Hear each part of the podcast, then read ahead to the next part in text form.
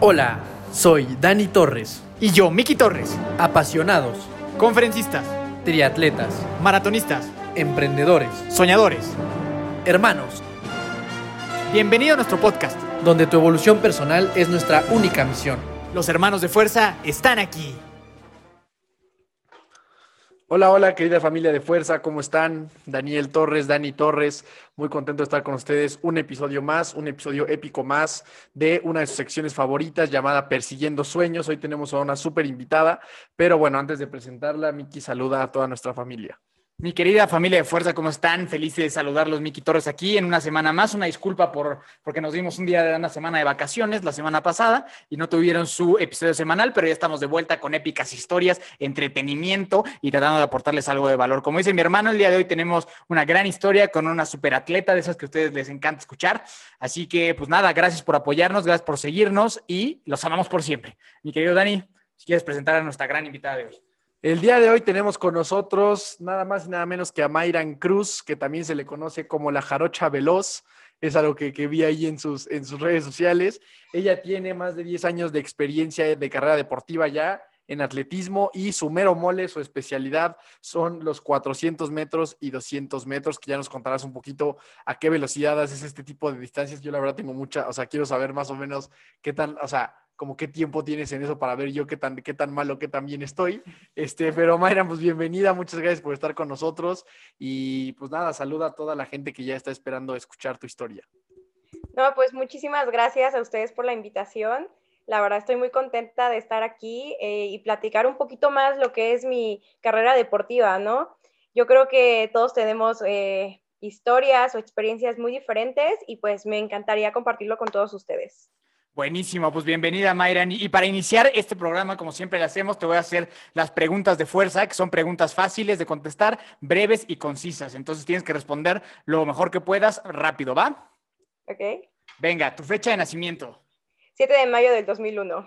Vientos. ¿Tu propósito en la vida cuál sería? Ser eh, un ejemplo para todos, eh, para las generaciones que vienen de abajo. Padrísimo. ¿Cuál es tu mayor miedo en la vida? Eh, yo creo que perder a mi familia y no lograr mis objetivos que tengo. Vientos. ¿Tienes alguna mascota? Sí, sí tengo, tengo tres. Eh, tengo una French, una Chihuahua y un gato. El gato se llama Kadajir, eh, la French se llama Hachi y mi Chihuahua se llama Chloe. Oye, ¿y cómo se llevan entre los tres? ¿A poco los gatos y los perros y el perro, perdón, el gato y los perros se llevan bien? Sí, se llevan muy bien, la verdad. Eh, cuando tuve a mi gato, eh, fue el primer, la primera mascota que tuve, entonces cuando llegó mi perrita se hicieron como muy amigos y pues todos tranquilos, o sea, se llevan muy bien. Ok, ok, ok, está curioso saber eso. Eh, si tuvieras un superpoder, ¿cuál sería? Así tipo superhéroe. Ser Flash. Sí, pues sí, ¿verdad? Era un poco obvio ese. vientos, vientos. Este, tu deporte favorito igual va a estar bien obvio. Atletismo. ¿Ya hay algún otro? Amo O el atletismo. ¿ti- ¿Tienes algún segundo deporte que te guste el fútbol o algo así o nada? Mm, tengo como varios deportes que puedo decir, bueno, si no haría atletismo, no existiera el atletismo, haría esto, ¿no? Yo creo que el tenis, clavados y triatlón, creo que serían como los tres deportes que haría. Ok, vientos, vientos. Ahorita nos platicas más de esos porque te gustan. Y Sí. eh, siguiente, si, si tú fueras un animal, ¿cuál serías? Mm, una chita. Me Una gusta chita, mucho, claro, también. Uno- es Vientos, de mis vientos. animales favoritos. Ok, perfecto, perfecto. Siguiente, recomiéndanos una película, una serie o un libro que te guste, cualquiera de las tres. Una película muy buena y la verdad es, la, es mi película favorita, o sea, yo la verdad la recomiendo muchísimo y si la pueden ver después de que escuchen esto, véanla, está padrísima, se llama Dangal y pues voy a dar como una breve reseña para que Sí. les interese. La verdad, da- eh, esta película trata de dos hermanas eh, que nacieron en la India y su papá era, un, era como un luchador que en lucha olímpica que no pudo lograr sus sueños. Entonces, está muy padre porque pues ellas viven una experiencia con su papá, entonces deben de verla, no les voy a contar más para que la puedan ver. Y en- Está Va, padrísima película. ¿Está, ¿Está en Netflix o algo así? Sí, está en Netflix. ¿Y es Dangal con E, con D, perdón? Sí, con D, Dangal, así como se, se escucha. Dangal. No, pues habrá que verla. Habrá que verla porque es así, no. Y eso que nosotros vemos bastante películas, pero eso sí no, no- ni le había Es escuchado. buenísima, aparte es súper, o sea, motivacional. Aparte yo me identifico mucho, ¿no? O sea, porque yo tengo igual, tengo una hermana y pues las dos practicamos atletismo y mi papá siempre está al pendiente de nosotros, siempre nos está apoyando. Entonces, para mí yo siento que esa película nos identificamos muchísimo. O sea, bueno, en particular mi familia se identifica mucho. Está buenísimo, está buenísimo. Definitivamente la vamos a ver. Y por último, si pudieras irte a tomar un café con cualquier persona del mundo, viva o muerta, ¿con quién sería? Yo creo que si lo haría, lo haría con alguien que admiro mucho. En este caso, yo soy súper fan de Shirley Fraser Price y me encantaría que me contara sus experiencias, ya que eh, en particular yo la admiro mucho porque es de las atletas más bajitas que hay en Juegos Olímpicos y es multimedallista mundial más que Usain Bolt. Entonces, es con alguien que me encantaría platicar, ¿sabes? Buenísimo, buenísimo, buenísimo. Pues bueno, no sé si quieres agregar algo antes de que se no, arranque. no, Venga. Entonces, ahora sí, el, el micrófono es tuyo, Mayran. Esas fueron las preguntas de fuerza contestadas con excelencia. Así que, pues cuéntanos un poquito más sobre ti, sobre cómo eras cuando eras niña, cómo empieza este amor por el atletismo desde que eras pequeña, cómo salió, cómo nació y pues hasta dónde estás ahora. Entonces, pues ahora sí que el tiempo es tuyo. Bueno, ya an- antes de empezar, sí, nada más la, la pregunta esta que yo tenía. O sea, ahorita actualmente, ¿en cuánto tiempo haces 200 y 400? Ahorita mis mejores marcas en 400 son 57.50 y 25.51 en los 200. Ok, ok, buenísimo. Creo que sí es muy rápido, ¿no? Eso. Oye, ¿t- ¿Tienes idea cuánto es así como a, a paso por a ritmo por kilómetro eso? No, la verdad no sabría, pero pues hasta ahorita tengo entendido que pues está bien, no está tan No, mal. sí se ve, sí, sí. sí se ve muy rápido. Ok, venga, buenísimo, Mayran. Pues cuéntanos ahora sí un poquito, ¿qué onda con, con tu infancia? ¿Siempre te gustó mucho el deporte? ¿En qué momento entraste al atletismo? Este, ¿Cómo fue tu familia? ¿Siempre te apoyó, no te apoyó? ¿Qué show? Cuéntanos un poquito de eso. Pues la verdad estuvo muy interesante. Yo desde muy chica, mm, mi mamá siempre le ha gustado que haga actividades, siempre me metió a actividades, hice música, o sea, eh, fui a, ballet, pintura, etcétera, entre mil cosas. Eh, en este caso, mi tío, eh, que es uno de mis padrinos, y él empezó a correr. Entonces, como que a mí me llamaba mucho la atención y siempre le decía a mi mamá, tenía unos 8 o 9 años, es que yo quiero correr como mi tío, es que yo quiero correr como mi tío. No era la básica niña que estaba jugando muñecas o que estaba jugando con el enojo. No, yo no, yo me la pasaba jugando en el patio, en el lodo, o sea, era una niña, yo le digo a mi mamá, o sea, una niña normal no era. Entonces, cuando yo me cambio de ciudad, eh, pues yo seguía con ese gusanito de es que yo quiero correr, es que yo quiero correr. Cuando yo llego a Poza Rica a vivir, eh, yo vi a una, a una, bueno, a muchos niños que iban a inscribirse a una competencia que hacían los domingos en el fraccionamiento donde vivía, eran unas personas. Y yo decía, es que yo quiero, o sea, yo quiero ir a, a inscribirme. Mi mamá me dijo, ay, ¿cómo te vas a inscribir? Que no sé qué. Pues un día, como era la esquina de mi casa y tenía 10 años, dije, ¿sabes qué? Pues le voy a decir a mi mamá que voy a la tienda, pero no voy a la tienda, o sea, voy a inscribirme a la competencia.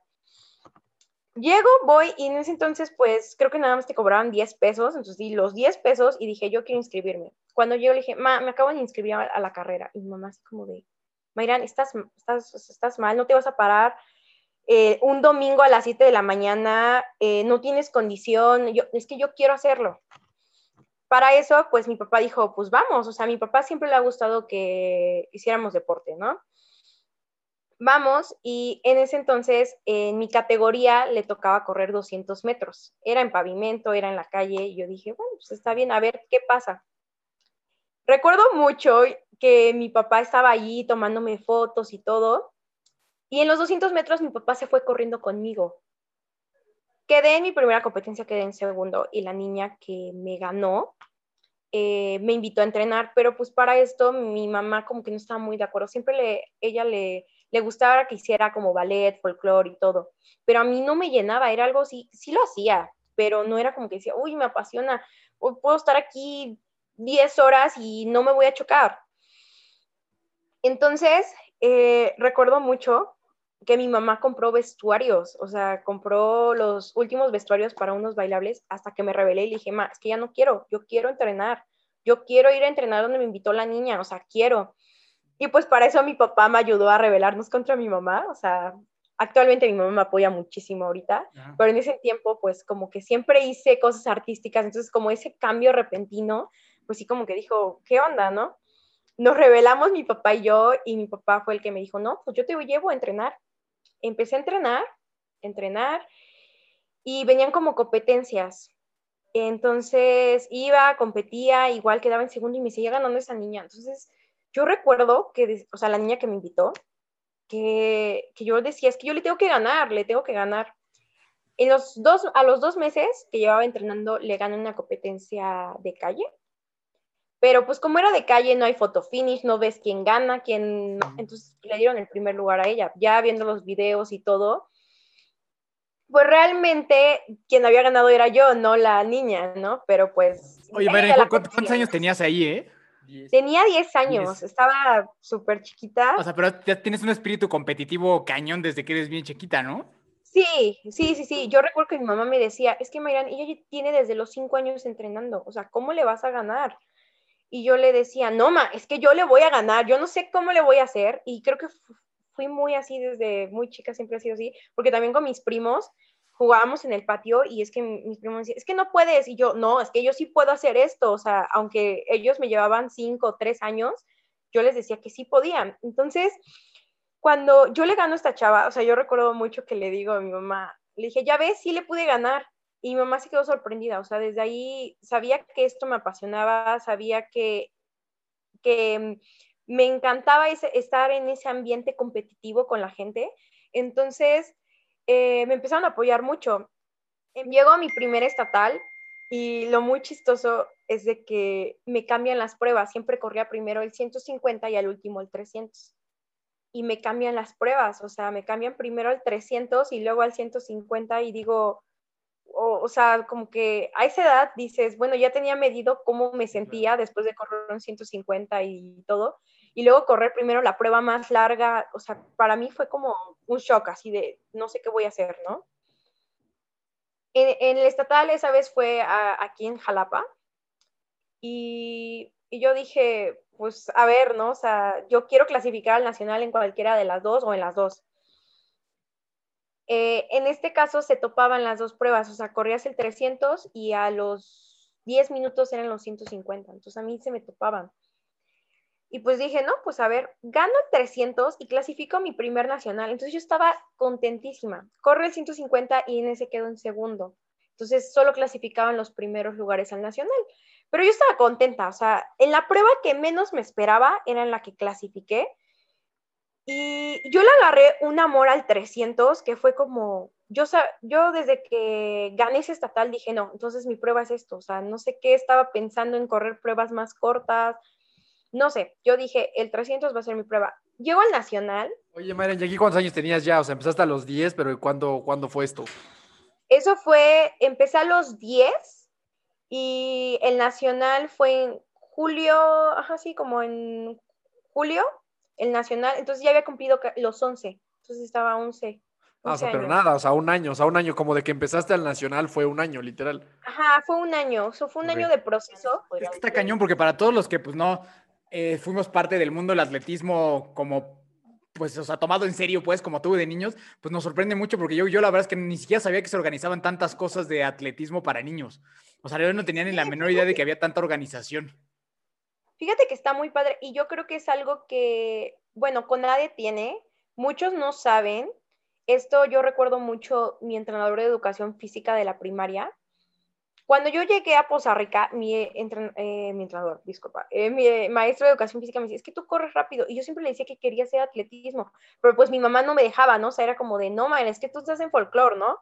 Entonces, eh, este profe me apoyó igual muchísimo y más cuando iba a las etapas. Él vio mi inscripción, todo para que yo pudiera eh, competir. Y lo que yo he visto algo que estos eventos que hay para niños, como que a los maestros de educación física actualmente en México como que lo dejan pasar. Y si hubiera como un plan, yo siento, eh, de apoyo en las escuelas para detectar esos talentos, esos niños con muchas habilidades, pues yo creo que habría mucho más talento juvenil de lo que ya hay ahorita en México. Entonces, yo creo que eh, le agradezco muchísimo a mi maestro de educación física porque él fue el que vio todo eso y llegué a mi primer nacional, eh, pues también gracias a él, ¿no? Porque pues yo no sabía nada, ¿no? O sea, yo era nueva en el atletismo. Y pues eh, cuando yo llego al nacional, pues llego con temperatura, enferma, algo así que digo, Dios mío, no sé qué onda. Pues así corrí al otro día, o sea, desvelada. ¿En qué, ciudad, qué ciudad fue ese?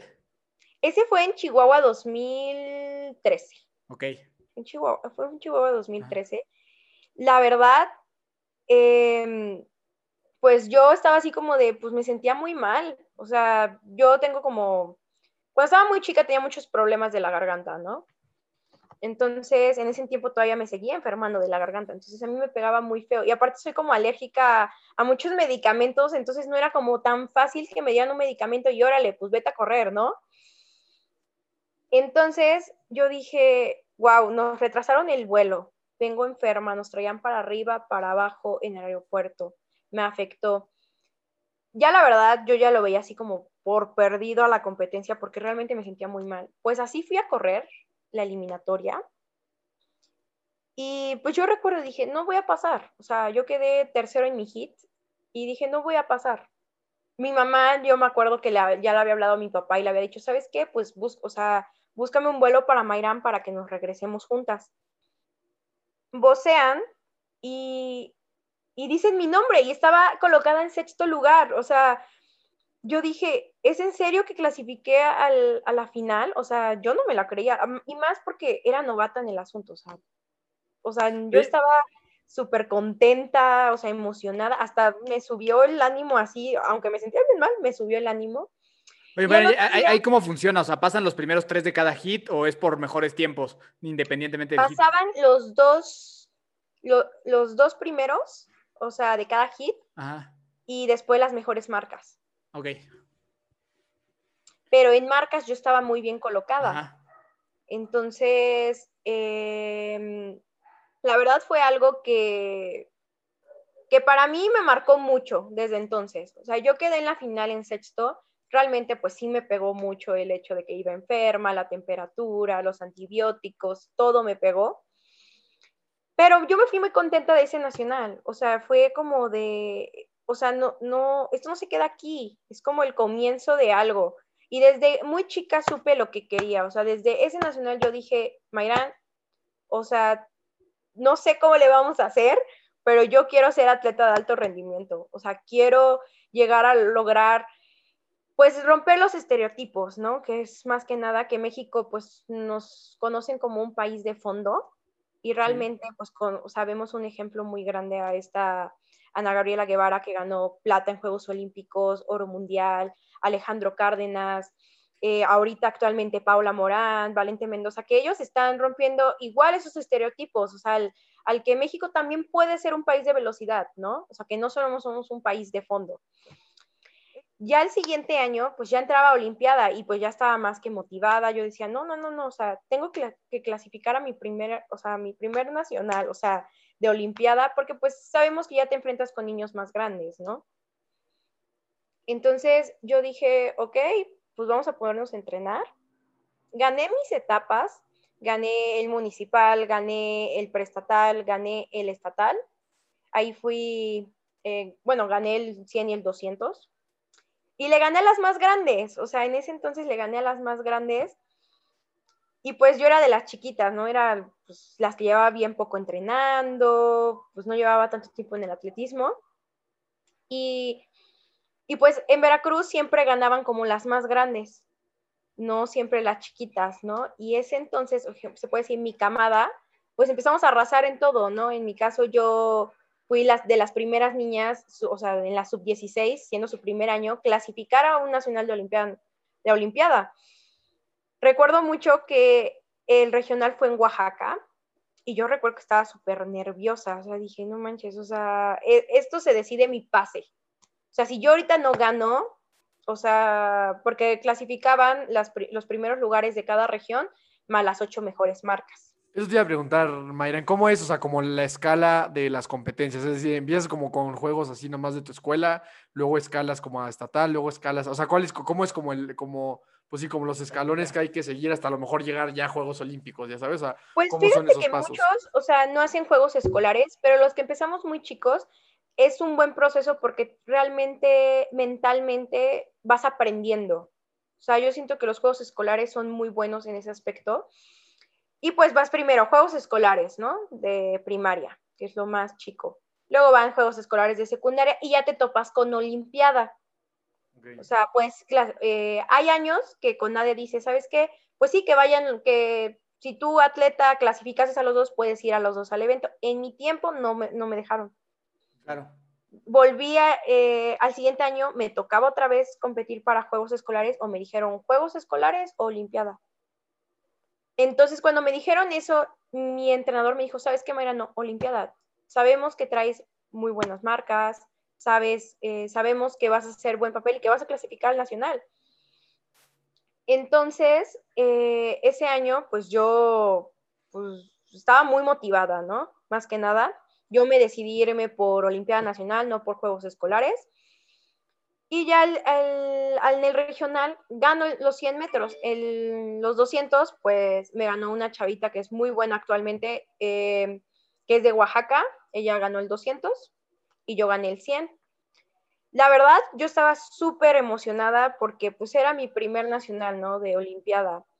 Y nunca pensé, o sea, que actualmente desde todos los años que tengo de Olimpiada, pues ahora sí, to- todos he estado consecutivamente. Y al siguiente año, me, de Poza Rica me regreso a Jalapa a vivir y, y pues abren exactamente ese año los 300 metros. O sea, fue algo que eh, en mi categoría en la sub-16 dijeron, ¿saben qué? Se va a correr 100 y 300 metros en la categoría sub-16. Y pues yo sí como de, no manches, o sea, yo sabía que en el 300 pues era mi, o sea, era mi Ahí prueba. empezaste, ¿no? nada. Sí, es donde empecé. Entonces yo estaba como muy contenta al respecto y decía, es que viene el 300, entonces yo sabía que se, que se venía algo muy bueno, ¿no? Eh, después, pues me vine a entrenar aquí a Jalapa, empecé con mi nuevo entrenador, realmente con mi ex entrenador que fue, bueno, mi primera entrenadora fue Nuri, Nuri Pérez, que realmente es alguien que yo le agradezco porque me formó como infantil, me formó mentalmente también. Y hasta la fecha tenemos una súper relación, o sea, yo le puedo marcar y le puedo decir, oye, ¿sabes qué? Me está fallando esto, ¿me ayudas?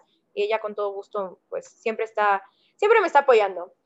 Mayran, y justo ahora yo ahorita que hablas de tus entrenadores, ¿cómo son los entrenamientos para alguien, para un velocista? O sea, una semana para un velocista, pues ya, ya de nivel de Olimpiada Nacional, como tú nos estabas eh, contando, ¿en qué consiste el entrenamiento diario? Digo, obviamente habrá cosas que, que muy particularmente cada quien, pero en general, o sea, ¿en qué consiste? O sea, ¿haces distancias, a distancias largas, no haces distancias largas? ¿Es este, pu- pura pista? O sea, ¿cómo, ¿cómo más o menos es una semana de entrenamiento para ti? Pues actualmente que corro el 400, yo siempre he dicho que el 400 es una prueba que necesitas velocidad, fuerza, resistencia, técnica, eh, resistencia a la velocidad, resistencia a la fuerza, y si no tienes alguna de esas, te falla, o sea, el, te come el 400. Eso, eso es muy claro. Mm, Para mí, yo creo que actualmente mis entrenamientos actualmente son mucha pista, ¿no? Mm, Ejemplo, yo hago en la semana eh, pues entreno de lunes a sábado. Los sábados me toca trotar largo, porque sí lo necesito, necesito resistencia, ¿no? Ujú, Claro. Troto largo.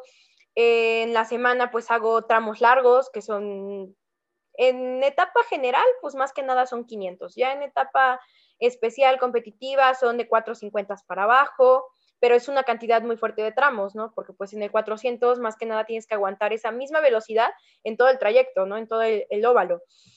Entonces es, es, es pesado eh, en cuestión de tramos, en fuerza, pues más que nada tenemos dobles sesiones en gimnasio y hacemos igual en la mañana si nos toca hacer eh, fuerza, eh, mm, técnica.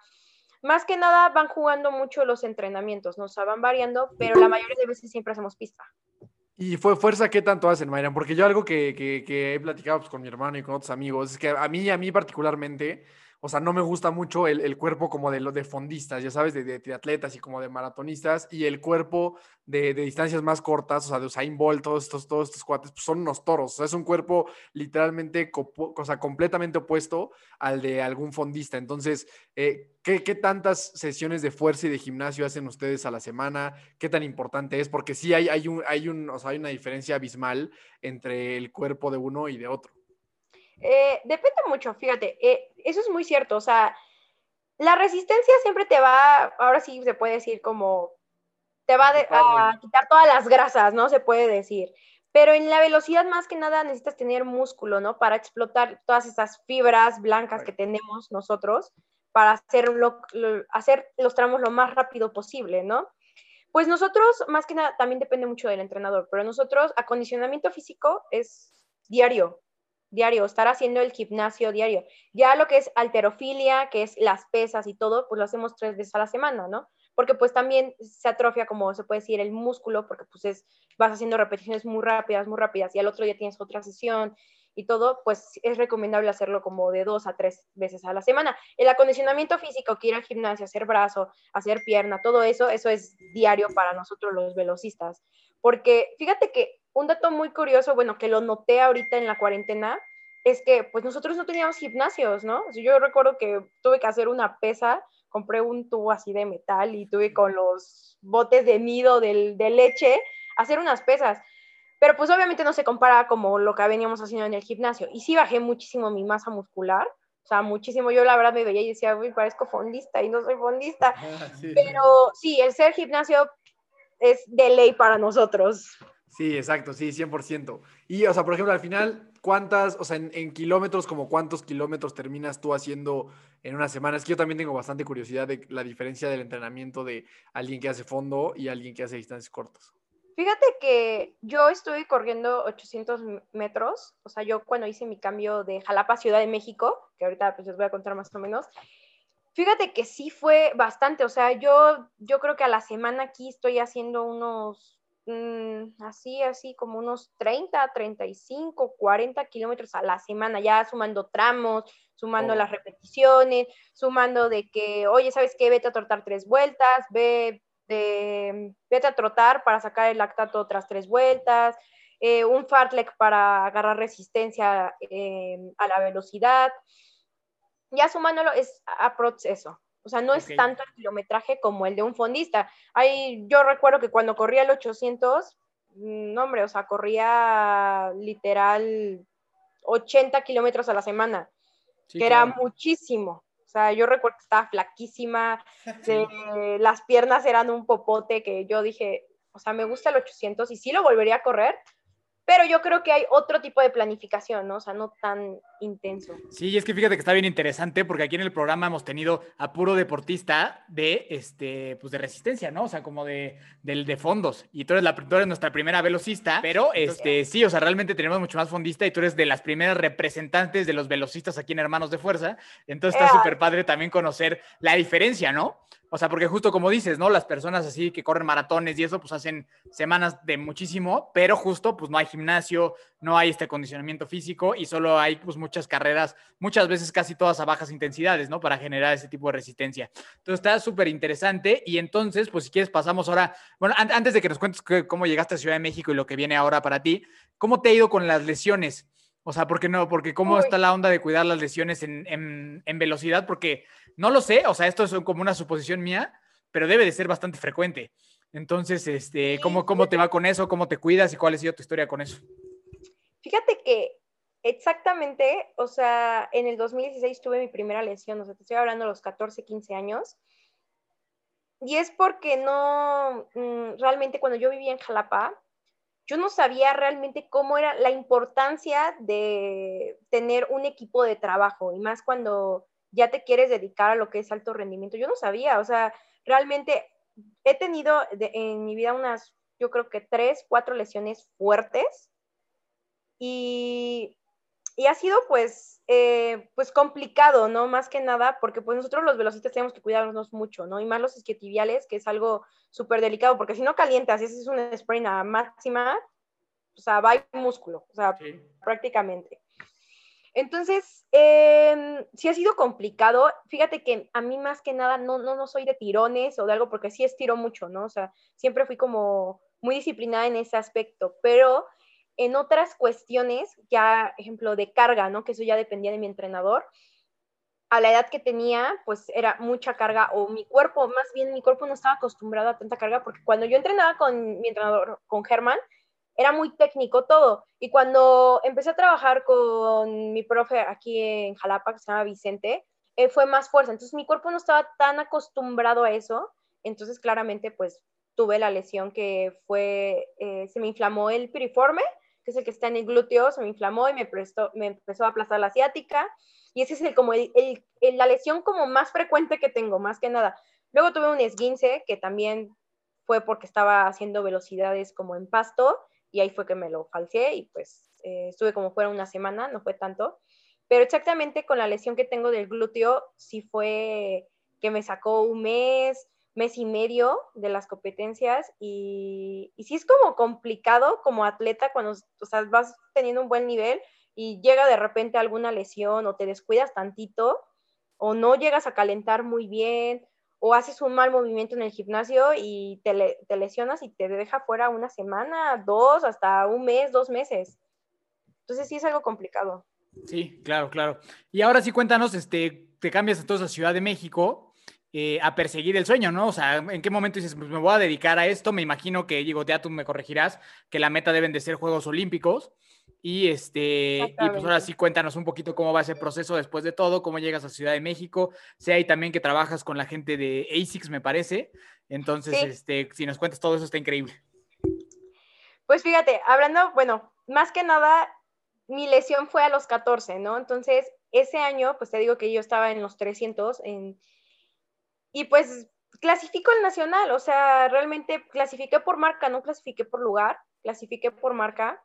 Hacía atletismo, pero vivía en una forma, pues como persona normal, se puede decir, ¿no? Aunque entrenara a diario. Paso esto, llego al nacional y lo más chistoso es de que otra niña de ahí de Veracruz, pues me llevaba a la delantera, o sea, yo quedé en tercero en el regional. Yo dije, oye, espérate, o sea, vienes de ser, o sea, Mm, bicampeona estatal, regional, y de repente, o sea, me empezó a ir mal. O sea, realmente me empezó a ir mal esa temporada. Pero para esto habían sido Juegos eh, Centroamericanos aquí en Veracruz, que fue sede. Entonces conocí yo a un profe que trajo, eh, en este caso es el profe Luis Nemer, que traía en, ese tiempo a Brenda Flores, que es eh, campeona actualmente, bueno, fue panamericana en 2015 y centroamericana fue oro. Y me dio mucha curiosidad porque él me dijo, es que tú eres como corredora de 800 y yo le decía como de, ¿usted cree? Y dice, es que no te veo corriendo 100 y 200. Y siempre se me metió mucho esa la idea como de, mm, no, yo al 100 no. Entonces, este profe llevaba atletas a Olimpiada Nacional que fue en Cuernavaca en 2016. Entonces, pues corro y pues yo no era como de las favoritas que pues iba. Corro, ganó mi hit y clasifico al al, ¿cómo se llama? A la final. Entonces como que todos se, fueron para atrás porque realmente la chavita que iba como favorita y como medalla, o sea, en ese entonces estaba muy bien rankeada, pues ya no, yo le había dado la vuelta. O sea, realmente fue como una sorpresa porque pues a mí veían, pues se lesionó, ya no va a hacer nada. O sea, como que no me veían futuro ese día, esa vez. Y pues clasifico. En ese entonces quedo en el lugar quinto a nivel nacional y y fue algo pues muy bueno porque realmente pues venía de una lesión, o sea, no fue como algo que... Si no andabas al 100. Sí, no andaba al 100 prácticamente, o sea, tuve para preparación después de esa lesión, o sea, un mes, por mucho, entonces sí fue como complicado. Y este profe me lo topó y me dice, Mayrán, o sea, yo te dije que quería trabajar contigo cuando ya fueras, o sea, a, a pasar a la prepa, ¿no? O sea, tener 15, 16 años. ¿Qué te parece si trabajamos? Y me quedo como de, pues no sé qué hacer, ¿no? O sea, porque eran pruebas muy distintas, al correr 100 a 200, hasta 300, a correr 400 y 800, o sea, fue como un cambio muy drástico. Pero yo le decía a mi mamá, yo no sé cómo le voy a hacer, pero yo quiero, o sea, yo quiero prácticamente, o sea, hacer ese cambio. O sea, ¿qué tal si realmente mis pruebas no son la velocidad, ¿no? O sea, bueno, 400 todavía es velocidad y el 800 es medio fondo, pero pues también es una prueba muy intensa, ¿no? Pues entonces en, en, ese entonces te digo que lo vi y me dijo, oye, ¿sabes qué? Pues vamos a trabajar. Y empecé a trabajar sola aquí en Jalapa. Entonces para mí fue como muy, muy, fue una temporada muy extraña porque no conocía la prueba, realmente correr 800 o hacer el trabajo de 800, estoy el de 400, pues sabemos que es velocidad, pero el 800 que es medio fondo, pues no sabía nada, no sabía pues ni cómo se corría, no sabía ni cómo eran los entrenamientos, pues apenas me empezaba como a acoplar, ¿no? Pasa todo esto y me dice, ¿sabes qué? Mi, mi, mi entrenador, oye, Mayran, yo no puedo que tú estés representando a Veracruz y yo estoy aquí asociado a Ciudad de México, necesito que hagas tu cambio también de estado. Y pues recuerdo que un día mi papá me habla y me dice, ¿sabes qué, Mayran? Es hoy o nunca, ¿te vas hoy ya a vivir a Ciudad de México o, o ya no? O sea, no había de otra. Entonces, pues yo tomé la decisión, yo dije, dejé la escuela, o sea, dejé segundo semestre de la escuela así. Dije, me, o sea, me valió prácticamente y yo le dije a mi mamá, ¿sabes qué? Pues tengo que ir a cumplir algo que yo quiero hacer. O sea, mm, la escuela, de todas maneras, yo hago mi cambio y pues me van a aceptar. O sea, me puedo esperar unos meses y volver a ingresar. O, sea, no tenía como tanto el problema, ¿no? Con la escuela. Llego y empiezo a entrenar y pues otro rollo. Empecé a entrenar en el Comité Olímpico Mexicano y realmente fue algo que ver atletas de alto, en ese entonces tenía, estaba el profe Nemer ayudándole a Ismael Hernández medallista, medallista olímpico bronce en Río 2016. Sí, buena, buen, buen, amigo, buen amigo de Hermanos de Fuerza. Ya, ya tenemos ahí dos episodios con él para que luego lo ah, escuches. Ah, súper bien, ¿eh? sí, estuve entrenando un tiempo con él, bueno, estaba en el equipo. Entonces, eh, el profe Nemer le estaba ayudando con él, ¿no? El tiro carrera. Y luego tenía él eh, a un auxiliar que se llama, que se llama Emma, que también ella fue la que me estuvo apoyando más en cuestión del 400, porque el profe Nemer se especializaba más en el medio fondo y en el fondo. Entonces Emma fue velocista, estudió ciencias del deporte, entonces prácticamente pues sabía y conocía sobre la prueba de 400, entonces ella me apoyaba en que había días que me tocaban hacer salidas, había días que, pues ella me, veía lo de la velocidad, ¿no? Más que nada. Y, de eso, muy chistoso, eh, voy al regional pero pues para esto ya venía compitiendo, pero pues yo no bajaba del minuto uno, bueno, sí, un minuto uno, un minuto flat, es lo que estaba como corriendo, y prácticamente pues me frustraba ver niñas que ya estaban corriendo abajo del minuto, o sea, sabiendo que pues es una prueba complicada el 400. Pues yo me, me propuse, yo dije, aunque yo sabía que no tenía el trabajo de velocidad, dije, tengo que correr abajo del minuto. O sea, el 800 para mí era nuevo, iba apenas aprendiendo, entonces, igual, me gana una compañera de ahí de Ciudad de México y corremos las 2.59. Ella corrió 59.86 y yo corrí 59.89. O sea, pero yo estaba súper contenta porque acababa de bajar del minuto. O sea, para mí era como de, pues ya logré algo que yo quería, ¿no? Y clasifiqué al nacional por, por marcas, otra vez yo me sentía así como en ese tiempo como muy frustrada porque decía, es que entonces no, no veo, o sea, no veo, o sea, yo que tengo un objetivo y ese objetivo no se cumple y no se cumple y no se cumple, pero pues algo que me decía mucho mi papá, Mayra, estás dentro de las mejores, malo que me dijeras, no clasificaste al nacional, o sea, ahí estaba siempre, ¿no? Clasificó Olimpiada Nacional y algo muy chistoso, eh, estaba en la semifinal, voy, estoy calentando, nos pasan, ya había pasado el primer hit, yo iba en el segundo hit y era mi primer año por Ciudad de México. En ese entonces había clasificado en 400 y en el relevo 4x4. Y pues claramente a los tres días eh, se hace la, pasamos a la final del relevo 4x4 y quedamos bronce. Entonces para mí fue la, mi primera medalla nacional que tuve. Entonces para mí yo estaba muy contenta porque dije, bueno, es que, bueno, sí se puede, ¿no? Ya que pasó eso, al siguiente año yo ya no me sentía como muy bien, muy a gusto en el fondo. Entonces, corro el regional de 2018 y venía corriendo muy bien. Eh, ese año fui campeona mm, estatal en mis dos pruebas y venía corriendo muy bien. Y de eso, eh, el, prácticamente el, el 800 pues como que ya no lo estaba corriendo como con gusto porque no era como que algo que me apasionara tanto como el 400. Corro el regional y lo gano.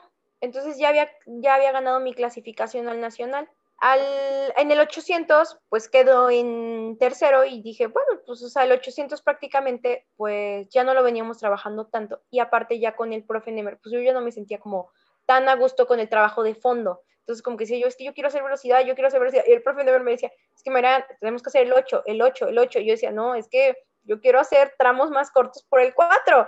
Entonces, como que era ese como pues no como esa discusión, pero como que no me sentía tan a gusto al trabajar fondo.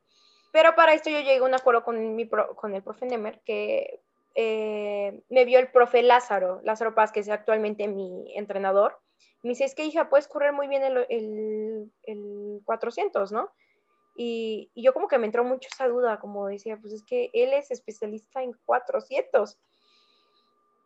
Hablé con el profe Nemer y le dije, oiga, profe, y él estuvo de acuerdo y fue que yo me paso al cenar. Pues me, está, o sea, me empezó a ir como que muy bien con el profe. En un mes bajé un segundo y medio, metí PB, entonces yo estaba súper motivada. Y llegó campeonato nacional, ¿no?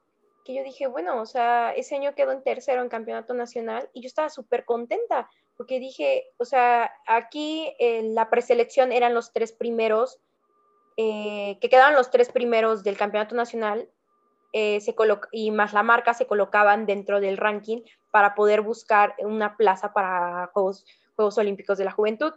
Entonces para mí fue como algo súper, fue algo en un tiempo muy rápido, todo lo que pasó. Entonces yo dije, wow, o sea, estoy dentro del ranking, revisé el ranking mundial, o estaba dentro. Entonces, eh, ese año, o sea, en general, en la tabla general quedé en 20 en América, pero ya para, para el Juegos Olímpicos, porque es como son tablas muy diferentes, quedo en el lugar 12, o sea, me queda cuatro lugares de clasificar a Juegos Olímpicos de la Juventud, ¿no? Pero pues no llevaba ese proceso, llevaba el proceso de fondo, entonces sí, hasta cierto punto se, vio muy apresurado como el... No hice como ese proceso para el poder ir a Juegos Olímpicos de la Juventud, ¿no? Que para mí fue muy bueno ese año, llego igual a la Olimpiada Nacional, me, va muy bien, quedamos eh, plata en el relevo 4x4 eh, y clasifico al 800. Muy chistoso que en este campeonato, como era por la federación, me, me en las cuatro pruebas.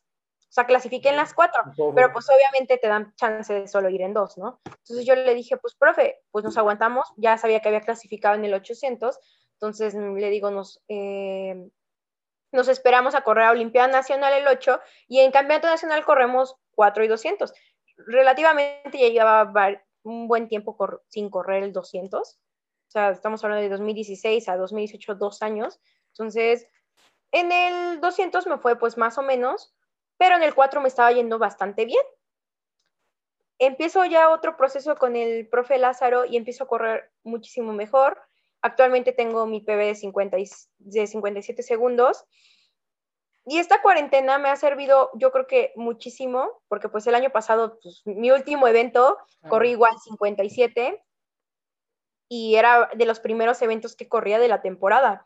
Y pues se viene la pandemia, eh, pues, no cierran el cenar, porque pues realmente eh, actualmente, pues es donde estoy entrenando, pero pues nos dicen, ¿saben qué? Todos sálganse.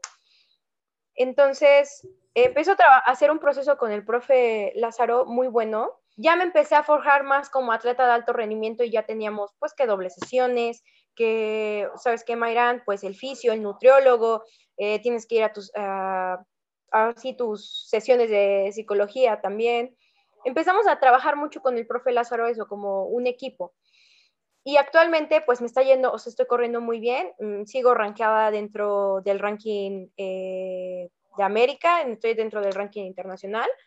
Y pues actualmente estamos buscando una clasificación hacia Juegos Panamericanos Ok, buenísimo. Está súper interesante toda tu historia, todo el proceso desde bien chiquitita, pues al final un camino de 10 años y que seguramente me imagino que en esa, en esa mentalidad ambiciosa no solo está Juegos Panamericanos, sino ya Juegos Olímpicos, pues no sé si de estos a los otros o de estos a los otros a los otros, no sé cómo que tengas en mente.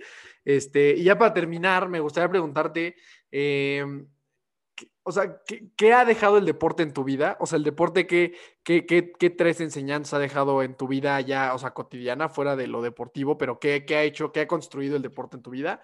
¿Y qué tan importante consideras que es la parte mental? O sea, todo el juego mental que hay detrás de un deportista de alto rendimiento que le pueda servir también a una persona que a lo mejor no es deportista de alto rendimiento, pero pues que pueda usar en su vida. Entonces son esas dos preguntas. El tema como mental, ¿qué tan importante para ti es todo ese juego de mentalidad?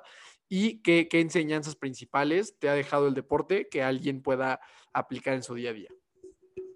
Pues yo creo que las cosas principales que yo creo que me ha dejado el deporte es la persona que actualmente soy. O sea, me ha hecho una persona fuerte, me ha hecho una persona aguerrida, me ha hecho una persona que más que nada pues estoy persiguiendo, ¿no? O sea, la meta que quiero, el sueño que quiero, ¿no? Entonces es lo que me ha hecho el deporte, en cualquier deporte, es altibajos. O sea, vas a tener cosas muy buenas, cosas, eh, días muy malos entrenando. Entonces yo creo que el deporte me ha dado eso, al ser una persona aguerrida a pesar de las circunstancias, ¿no? Que sí es muy importante mentalmente. O sea, la mentalidad yo creo que en un deportista lo es todo. Y, yo creo que desde muy chicos, yo ahorita que estoy dentro de la carrera, o sea, saber eh, que a los niños hay que, o sea, siempre no hay que truncarles como eso los sueños, ¿no? Porque pues realmente actualmente hay mucho, no, no generalizo todos, pero sí he visto diferentes tipos de entrenadores que no saben manejar el lado mental con sus atletas. Entonces eso llega y te choca. Entonces yo creo que es muy importante y tú como atleta, ¿no? Tener bien definido lo que quieres y saber que pues los comentarios van y vienen, ¿no? O sea, a mí me han hecho muchísimos comentarios de mi estatura, o sea, es un problema que yo creo que tengo actualmente, que todos me dicen, ¿sabes qué, Mayra? No vas a hacer nada porque estás muy bajita. Y yo digo, no, o sea, prácticamente hay gente que es muy tóxica, que no suma, sino resta. Entonces, que siempre me estén diciendo, oye, Mariana, es que estás muy bajita, no vas a hacer nada en el deporte. Y, y yo les digo, o sea, conozco, hay atletas, y puedo poner un ejemplo muy claro, vemos Usain Bolt, vemos Shellen Fraser Price, los dos, uno mide casi dos metros, la, la otra mide 1,50 y son diferentes. O sea, ponemos, o sea, los estereotipos es algo y actualmente hay mucho en eso, o sea, que hay mucho estereotipo y hay personas que pues actualmente, ejemplo, juveniles, que no lo saben pues manejar tal cual, ¿no? Te pega mucho ese aspecto, pero ya cuando vas creciendo, el deporte te va haciendo como de, no, tú tienes que enfocarte a tus metas y los comentarios van, van y vienen, ¿no? Yo ahorita eh, estoy muy contenta porque pues estoy con ASICS, entonces eh, igual fue algo muy bueno para Eso está increíble, ¿no? O sea, me, me imagino, bueno, ¿qué se, ¿qué se siente que una marca de ese calibre te voltee a ver? O sea, y que te diga, ¿sabes qué? Pues vamos por ti. O sea, ¿eso qué se siente? No, la verdad yo estaba muy contenta. O sea, yo creo que fue, es una, bueno, es una super oportunidad que se presentó cuando me dijeron, oye, es que queremos trabajar contigo, te hemos visto, hemos visto tu trayectoria, hemos, o sea, que una marca de, a nivel mundial, porque es una marca a nivel mundial, eh, te vea y te diga, ¿sabes qué? Te vamos a apoyar porque confiamos en ti.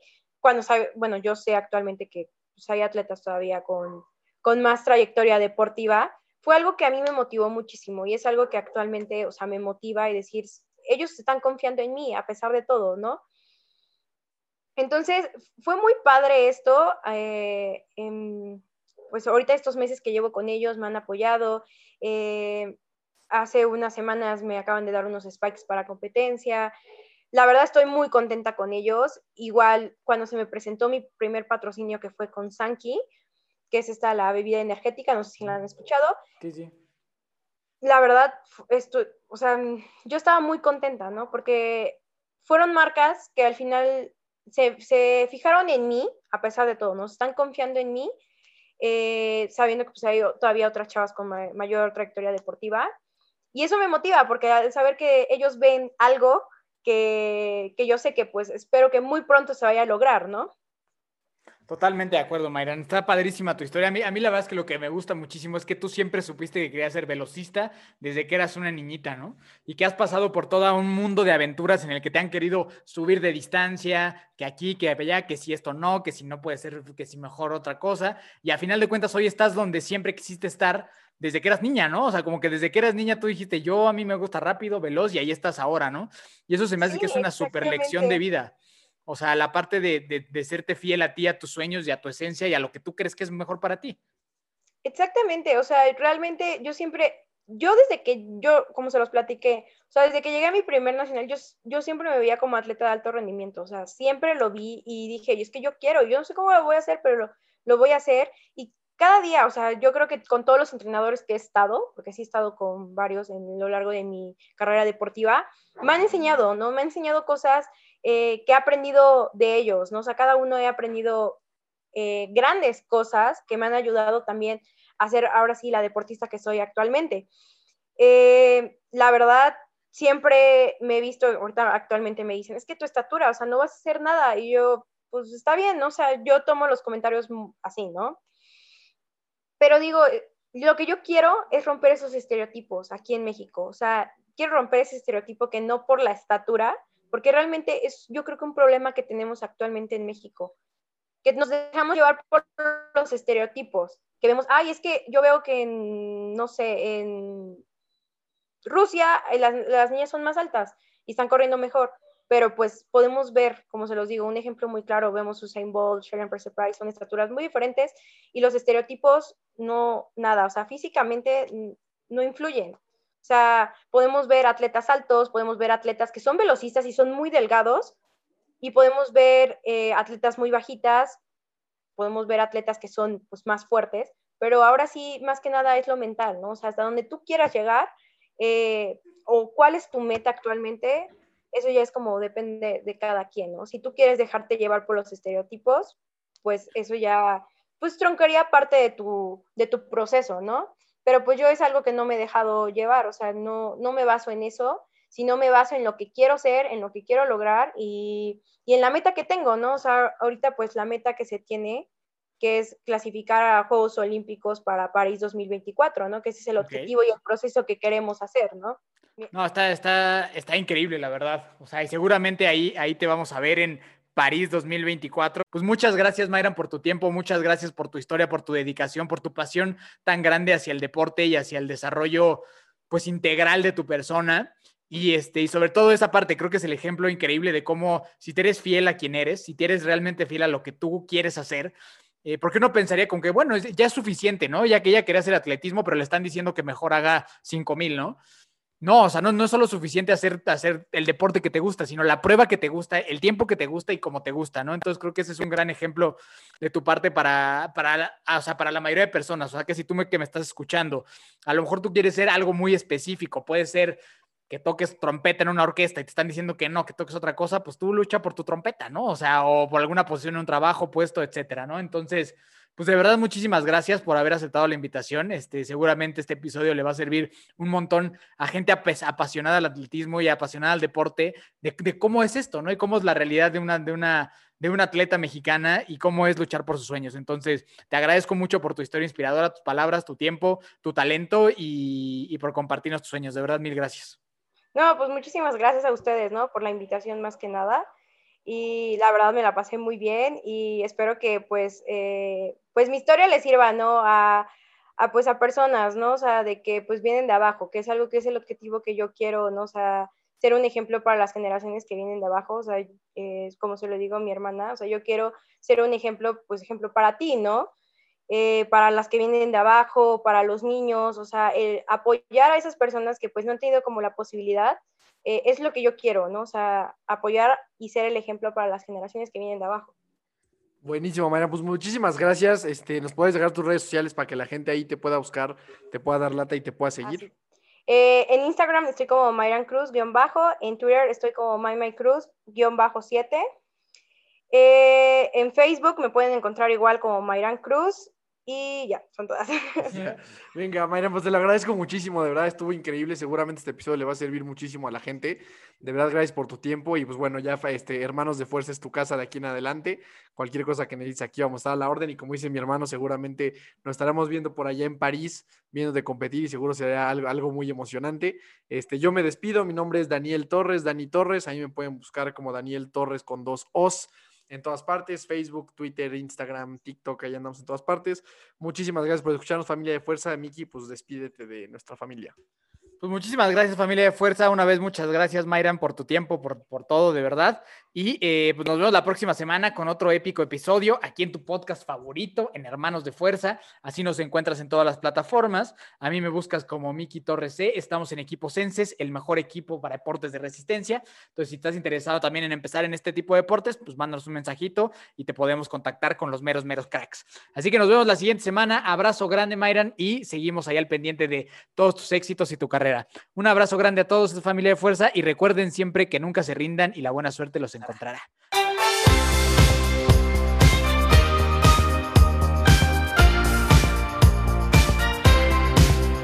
Na na na na, na na na na, hey hey hey, adiós.